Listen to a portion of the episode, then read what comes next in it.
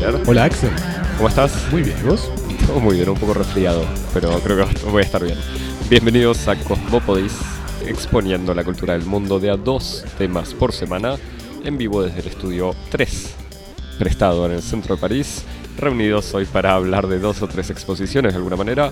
Primero de dos exposiciones hermanas o una exposición en dos partes sobre el militante anarquista, crítico de arte y coleccionista Félix Fénéon, cuya primera parte, Félix Fénéon, 1861-1944, Las Artes Lejanas, Les Arts Lointains, tuvo lugar en el Museo del Quai Branly Jacques Chirac del 28 de mayo al 29 de septiembre de 2019, y su segunda parte, Félix Fénéon, Los Tiempos Nuevos, de Seurat a Matisse, eh, tiene lugar actualmente el 16 de octubre y hasta el 27 de enero de 2020 en el Museo de la Orangerie en París.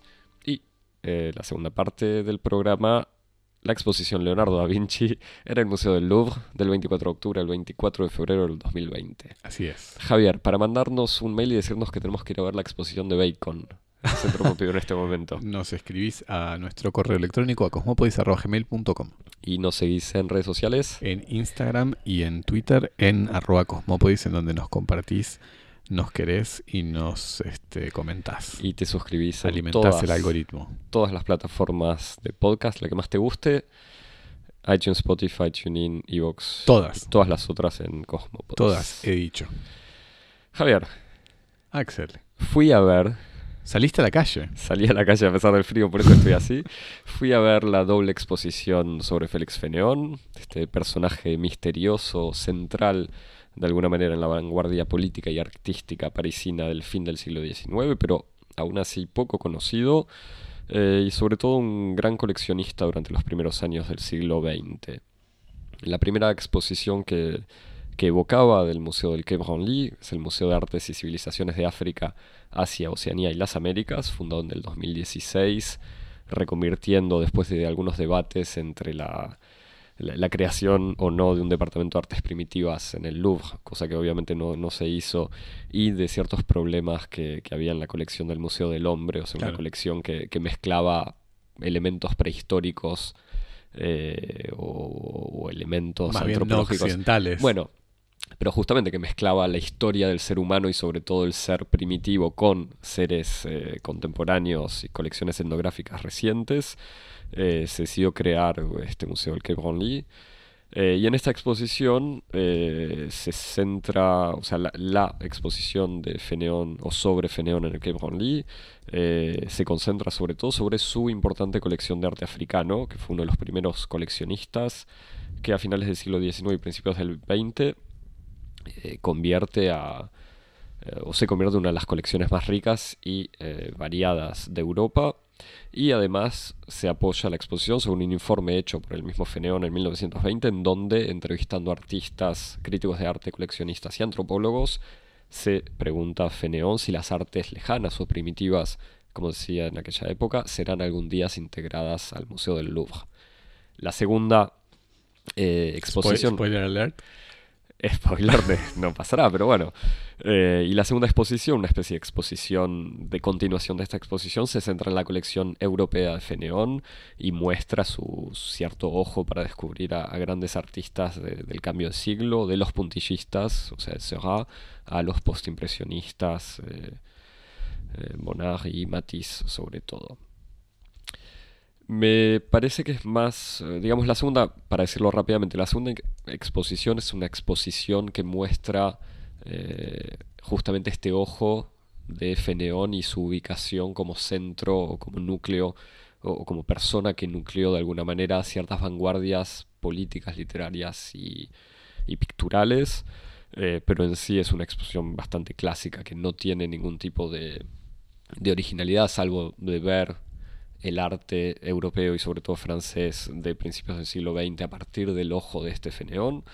Eh, pero me parece que la exposición sobre arte africano sí es eh, más original, digamos, eh, aunque no tenga, aunque tenga algunos problemas. Digamos, la exposición parte de, o digamos, de- depende, hay, hay que aclarar un detalle muy importante. Hacia el final de su vida, o sea, en, en los años 40 o a principios de los, a, a finales de los 30, los 40, por necesidad económica, Feneón tiene que vender o empieza a vender poco a poco toda su colección. Y ¿En qué- qué empieza años?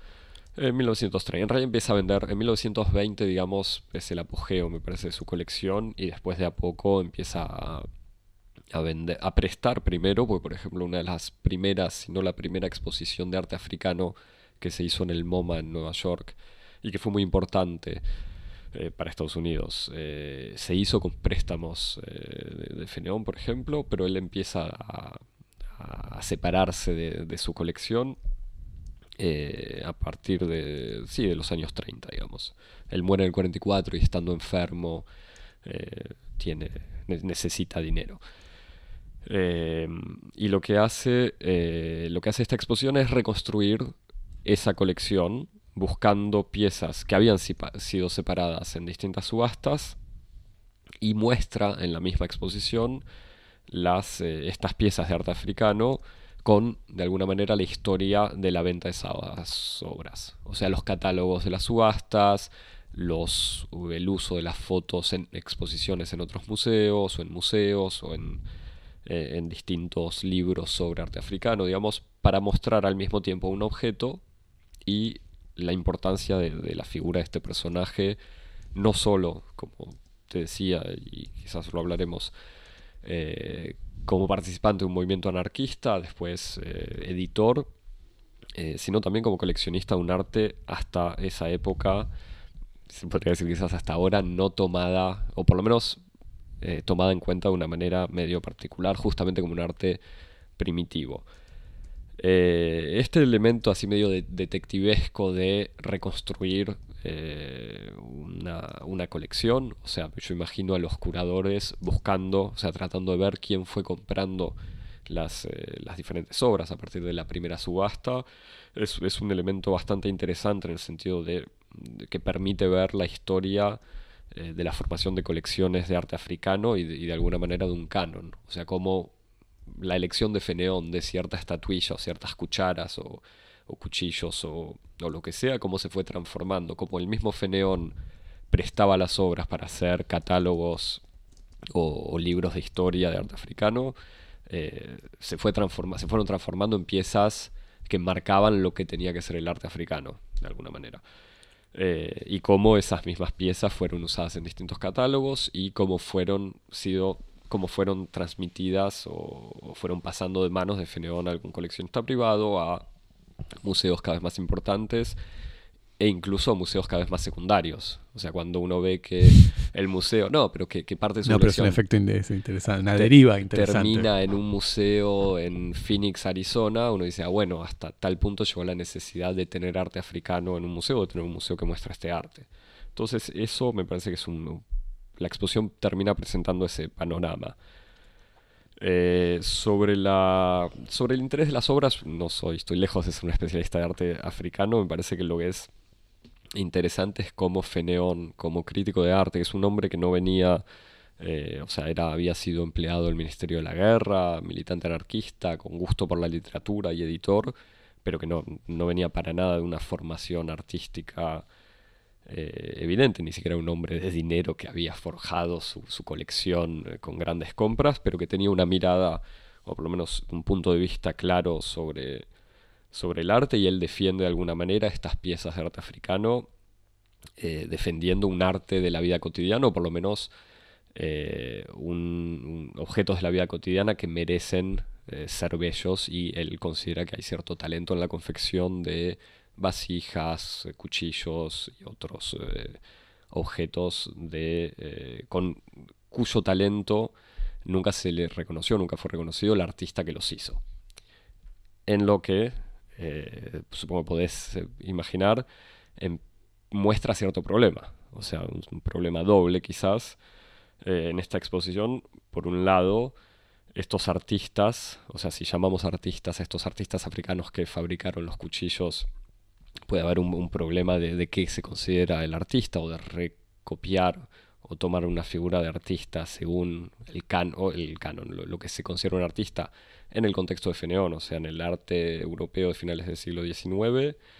eh, pero al mismo tiempo estos artistas en sí no existen porque no se sabe quiénes fabricaron estas piezas. O sea, la exposición, aún queriendo demostrar que el arte africano merece ser expuesto y que Feneón decía eso, lo que termina exponiendo son objetos anónimos eh, y objetos estos de la vida cotidiana que te decía. Inmortalizados por la firma de su, de su, de su coleccionista. De su coleccionista, claro. Pero, una paradoja interesante. Y, anulando, como pasa, es el problema de otros museos antropológicos, objetos rituales, por ejemplo. O sea, en qué medida eh, un objeto decorativo u obras de arte estatuillas y ciertas cosas, quizás uno lo ve como justamente un objeto decorativo cuando en realidad podían tener un valor o un uso ritual eh, y ser considerados que siguen teniendo o no eh, un valor religioso o místico.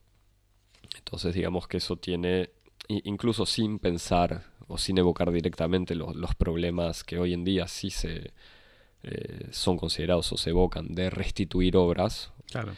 En, en, esta exposición no se evoca para nada el origen de la obra. Se evoca rápidamente. ¿El origen quieres decir el origen de la obra o de la, o de la adquisición? De la adquisición. O sea, de dónde viene la obra se sitúa en general la región de, de África, cierto país o incluso cierta tribu y la fecha aproximativa, pero nunca se evoca cómo fueron eh, compradas las obras. O sea, se, se evoca en realidad sí explícitamente, pero es una manera medio de admitir la falla eh, original o el pecado original de la exposición eh, en un panel que muestra, que dice, que explica, mostrando un catálogo de una publicidad de, un, eh, de una casa de antigüedades, dice que Feneón le compraba en general estas obras a vendedores de antigüedades que en general en el sur de Francia, o sea, en, zonas portuarias, vendían al lado de, de, antigüedades europeas, vendían objetos recientes traídos de África pero da la sensación que justamente al evocarlo es una manera de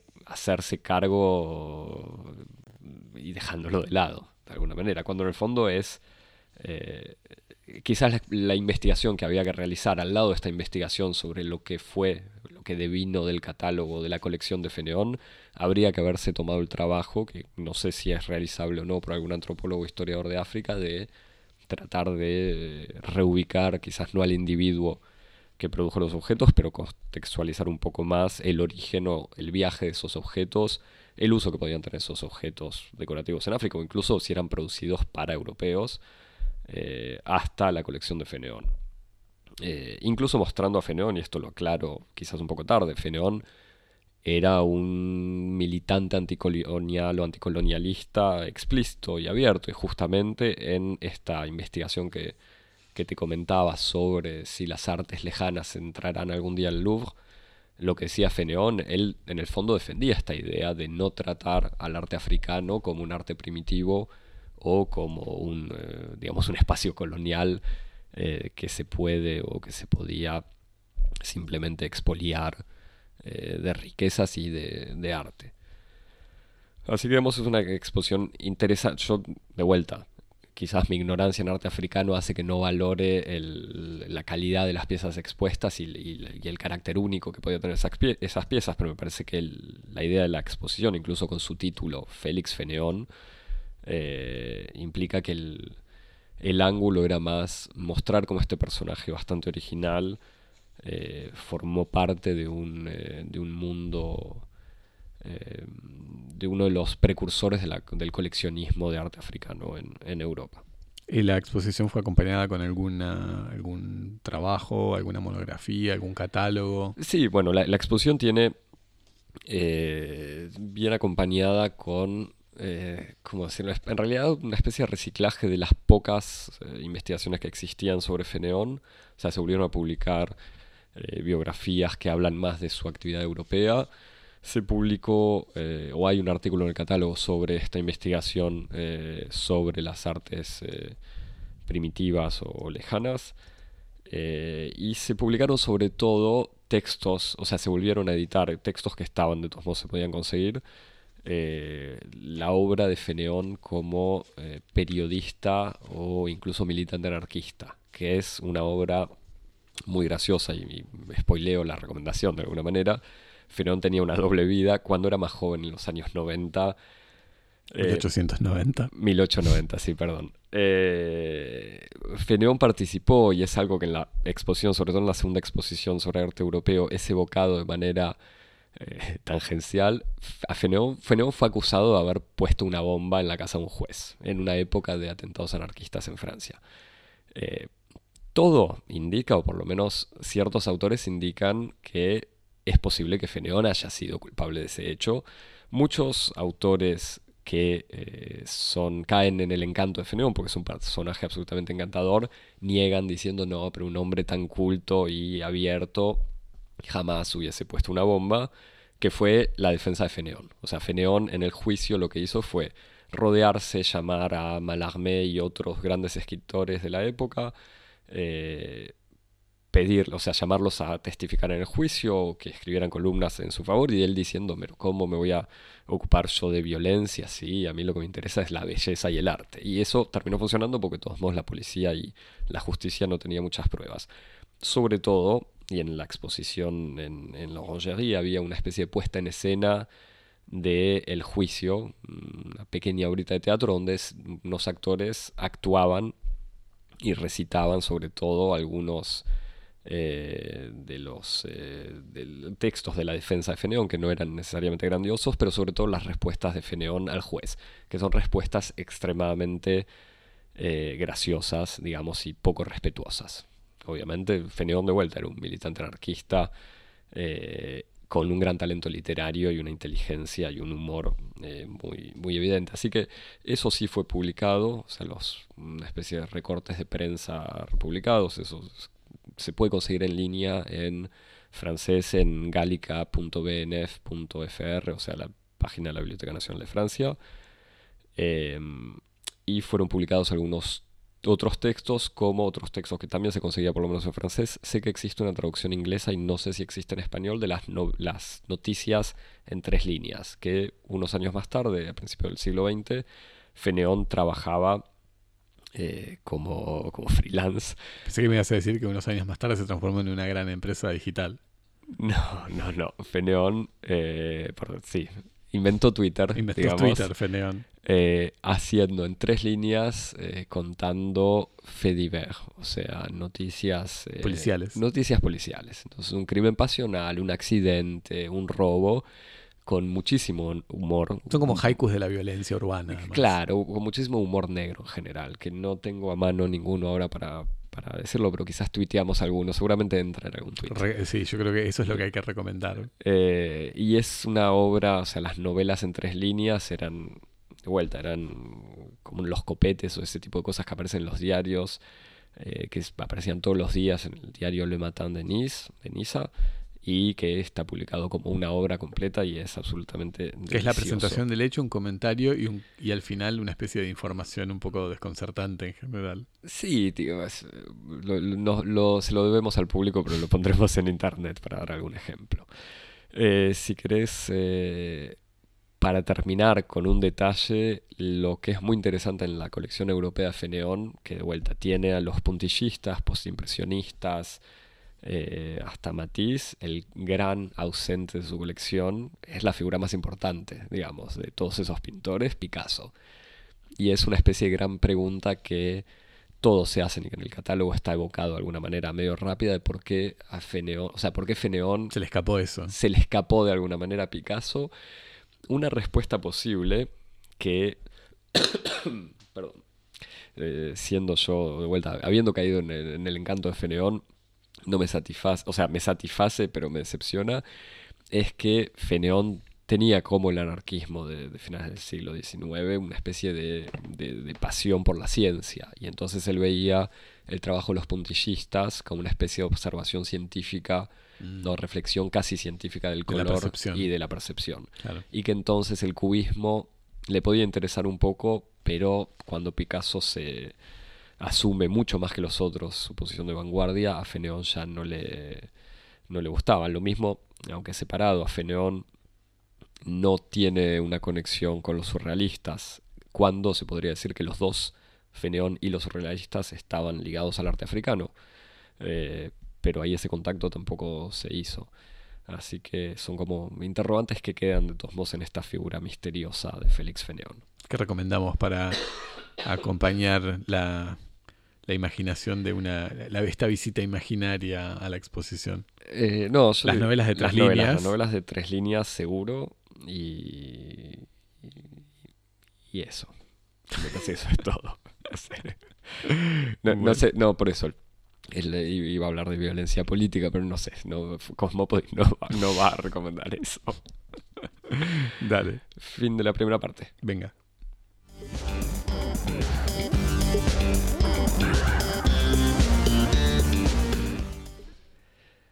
Yo fui a ver eh, Tirabombas.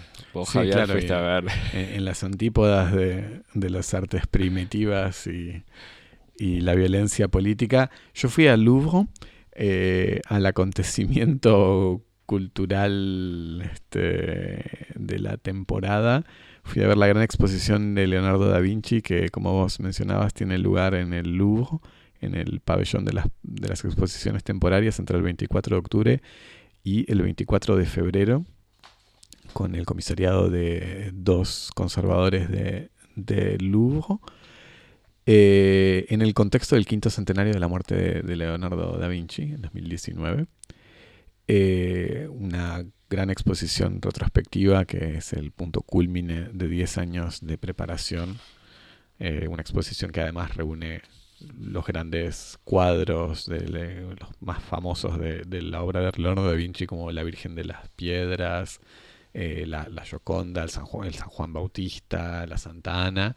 Muchas de ellas, por otra parte, pinturas que forman parte de- del gran tesoro del propio Louvre, pero después también una exposición que está enriquecida por toda una serie de obras que vienen de distintos fondos, ya sea de pinacotecas como la National Gallery o incluso los fondos de la, de la British Library, pero también de otros fondos que también es muy interesante eh, observar cuáles son los nuevos depósitos de la memoria de la humanidad, como por ejemplo los depósitos de eh, la Fundación.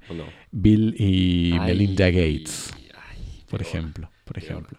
Eh, Está, discúlpame, está el- la última adquisición del Louvre Abu Dhabi que había generado tanto revuelo, ese Cristo que muchos críticos después de haber sido un récord absoluto eh, dijeron que era un, un falso o, o quizás era un, un Leonardo eh, hecho más por su por, por- por- por su taller. El Salvator Mundi. Exactamente ese. Sí, está. Sí, sí, sí. Pero no es el que está, no es el, no es eh, una, no es un, No una es el de adquisición del. Louvre, sino es un- una obra de una colección particular. Ah, está bien, entonces no es el...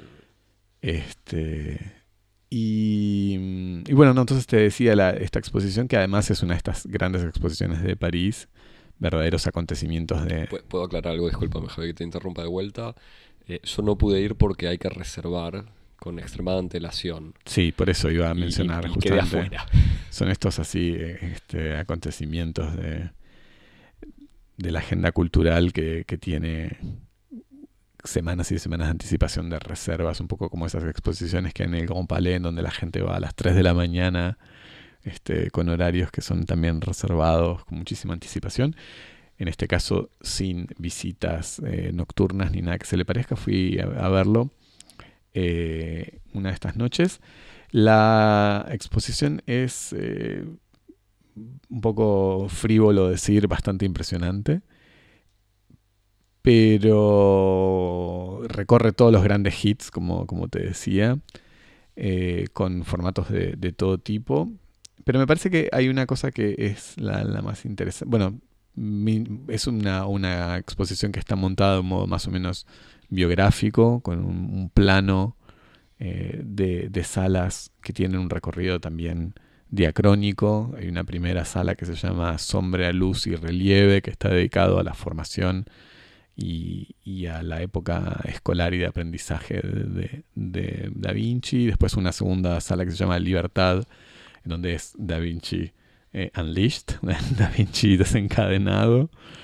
Una, una sala que se llama Ciencia, que está dedicado sobre todo a todos los formatos papel eh, con cuadernos, notas, estudios de, de, Da Vinci, preocupado por distintos fenómenos y especulaciones científicas. Uno que se llama, una sala que se llama Vida, que es un poco la, sala de la, de la madurez de Da Vinci, en donde está justamente la Santa Ana, eh, la Gioconda, etc.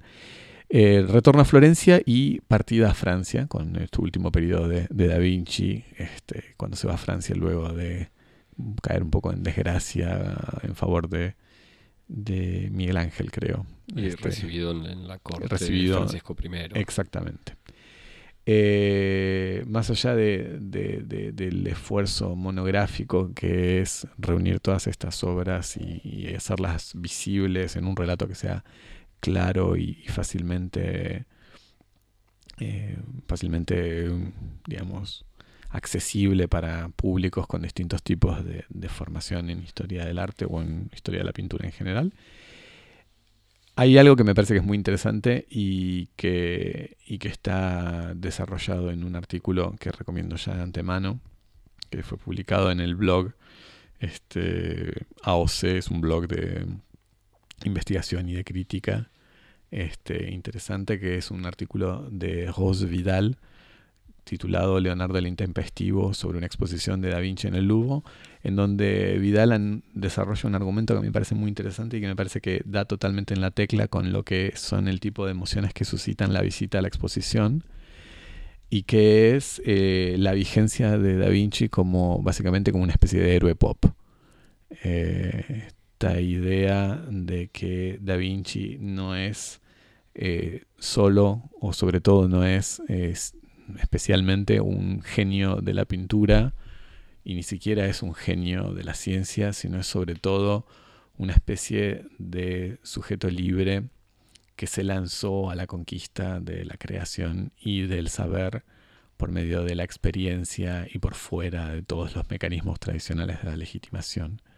Y hay algo en esta especie de figura así, este, tuya tú, eh, que audaz y que, y que intenta apropiarse de distintos campos de acción por fuera de las lógicas de la especialidad, que interpela mucho el universo cultural contemporáneo. Y me parece que eso es muy, muy, eh, muy interesante en el modo en que Da Vinci es menos el autor de una obra eh, pictórica central en la historia de Occidente, que indiscutiblemente lo es, pero es sobre todo esta especie de figura cultural, una especie de estrella rock eh, que suscita una fascinación en, las masas que se precipitan a ver estas obras. Y me parece que hay algo, por ejemplo, interesante en el modo en que esto se verifica, incluso en el tipo de formatos que privilegia la exposición, eh, en el sentido en el que un artista tradicional y sobre todo en el contexto de los grandes museos, eh, se, le, se le da un lugar central al rol que ocupa como proveedor de un cierto tesoro para la cultura, ¿no? con las grandes piezas, los grandes cuadros.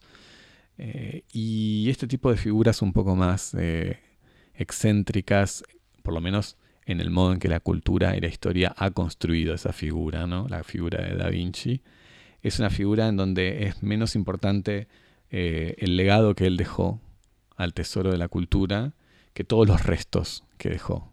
Es decir, eh, los bocetos, los estudios, los papeles, los cuadernos. Y, entonces ahí uno ve como una especie de, de, dicotomía posible, como entre obra por un lado y fragmento por otro. Entonces ahí es como muy tentador imaginarse una especie de, dicotomía entre Miguel Ángel, el gran artista con mucha obra, y Da Vinci, esta especie de personaje que produce sobre todo fragmentos, y en este sentido es como una, una figura mucho más moderna, eh, que no se caracteriza tanto por su gran obra, sino por sus fragmentos, no se caracteriza tanto por sus realizaciones y sus obras maestras como por sus proyectos, que no se caracteriza tanto por sus grandes telas, sino como por sus papeles, sus formatos menores, que no es tanto un genio como un, audaz, eh, que no tiene... Incluso volviendo al tema que te decía, la obra atribuida o cuya atribución es dudosa, es eso, es también él como figura en su taller. Exactamente, exactamente, y que, y que justamente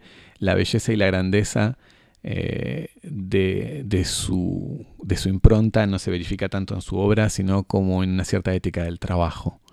Da Vinci es sobre todo un gran trabajador que desarrolló una serie de, empresas sin ninguna necesidad de verificar un éxito o una realización al final, como puede ser, digamos, las otras grandes figuras del Renacimiento. Y en ese sentido es como que Da Vinci tiene... Del arte del, arte del Renacimiento. Y en ese sentido como que Da Vinci tiene una especie de, de, característica que todavía lo, lo, separa, lo define y lo singulariza y lo vuelve un personaje, como dice Vidal, con una con esta especie de referencia un poco nietzscheana, lo vuelve un intempestivo y lo vuelve este personaje siempre seductor, ¿no? siempre atractivo. Incluso es interesante ver, por ejemplo, el, lugar privilegiado que se le asigna en la exposición a los cuadernos y a los papeles, eh, que son como Instagram porn.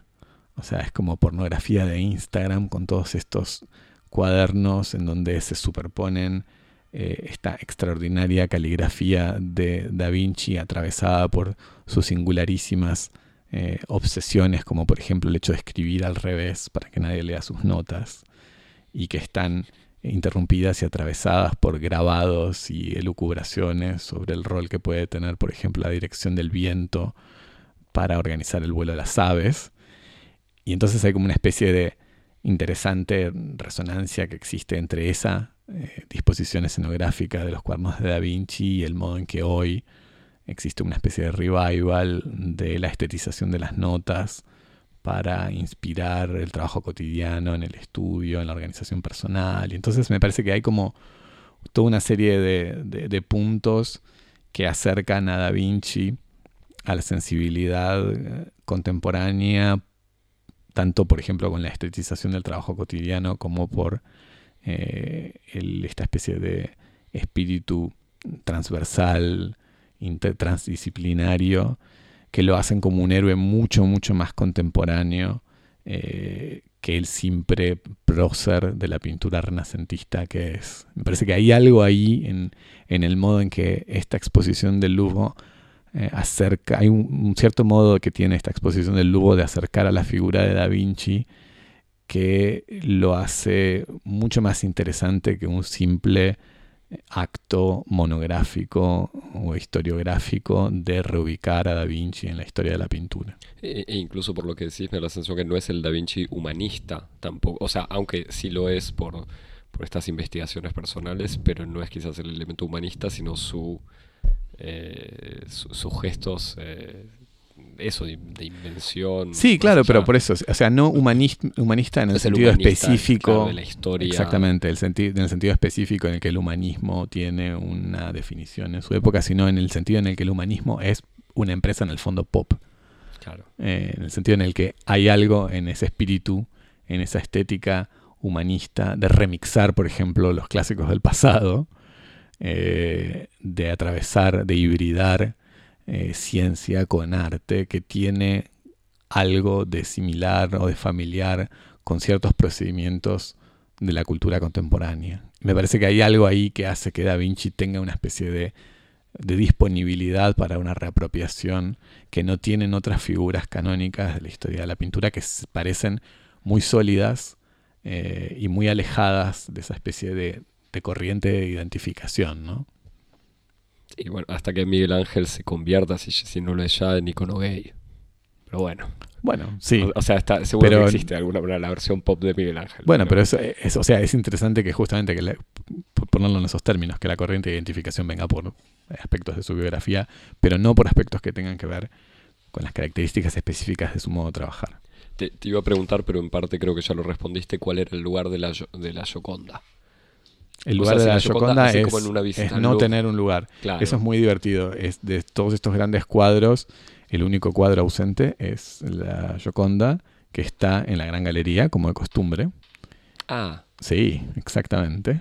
Es el gran ausente dentro de, de la exposición, pero está presente eh, bajo un formato un poco específico que de hecho está utilizado de un modo eh, al mismo tiempo interesante pero casi abusivo, que es eh, la modalidad de la reflectografía infrarroja, creo que ese es el nombre del procedimiento, ahora se me, se me escapó si me equivoco. Sí, que es el uso del láser para ver versiones. La reflectografía infrarroja, exactamente, que es un tipo de, proyección que permite ver las distintas capas de, una obra para poder ver los arrepentimientos, las correcciones. Y eh, es un procedimiento que permite, de un modo, por una parte, muy didáctico y al mismo tiempo muy espectacular, de reproducir varios cuadros, entre ellos la Gioconda. Este, pero también está eh, el San Juan, San Juan, San Juan Bautista, la Dama del Armiño, están varios de esos cuadros en una reflectografía. ¿Algo para recomendar? Sí, para recomendar, eh, recomiendo algo que me recomiendo a mí mismo en el fondo. Volver a ver las tortugas ninja. Que elogié y no, y no, lo, no, lo compré, pero lo voy a hacer, que es la reedición de los, de los cuadernos de Da Vinci. Eh, Gallimard reedita, hace una reedición de los cuadernos de Da Vinci una, revisión justamente para el, para el quinto centenario de, la muerte de Da Vinci, con un, bueno, obviamente con un... Tendría que ser para el cumpleaños de Da Vinci, pero es una lástima. Exactamente, eso ya, ya fue. Este, con un prefacio de Paul Valéry, un hermoso dossier documental con distintos, eh, distintos ensayos dedicados a, Da Vinci y obviamente una, una, nueva edición y una nueva traducción de todos los, los, los este, cuadernos con consideraciones filosóficas, biográficas, técnicas y, científicas de, de Da Vinci. Otro elemento moderno, que es justamente esta especie de gran enciclopedia de la autoficción del artista. ¿Qué más, ¿Qué más moderno y pop que eso? No sé, no existe. Como Christian Boltonski no inventaste nada. Eh, bueno, Javier, me, dejaste aún más frustrado no haber podido ir. Voy a tratar de, ir a robar que me dejen entrar antes. Yo creo que, hay que vale la pena. Eh, Javier, si nos querés escribir eh, con tus ideas humanistas y geniales. tu invento preferido de David. Con tu invento. Si nos querés mandar los bocetos de tu invento, nos lo mandás por correo electrónico a cosmopolis.gmail.com. Y nos seguís en redes sociales. En Twitter y en Instagram en arroba cosmopolis. Eh, nos han llegado gente que nos muestra cuánto nos escucharon en, Spotify. Porque ah. parece que Spotify está haciendo el balance de fin de año. Así que ya aparecimos en algunos balances. Hace, muy hace, eso. Comunicánoslo siempre y cuando estemos en el top 5. Sí, tres nos gustaría más, aunque sea, pero bueno. Eh, y te suscribís en Spotify o en tu plataforma de podcast favorita, en cualquiera. Estamos absolutamente en todas. Javier. Nos vemos la semana que viene. Hasta la semana que viene. Chao.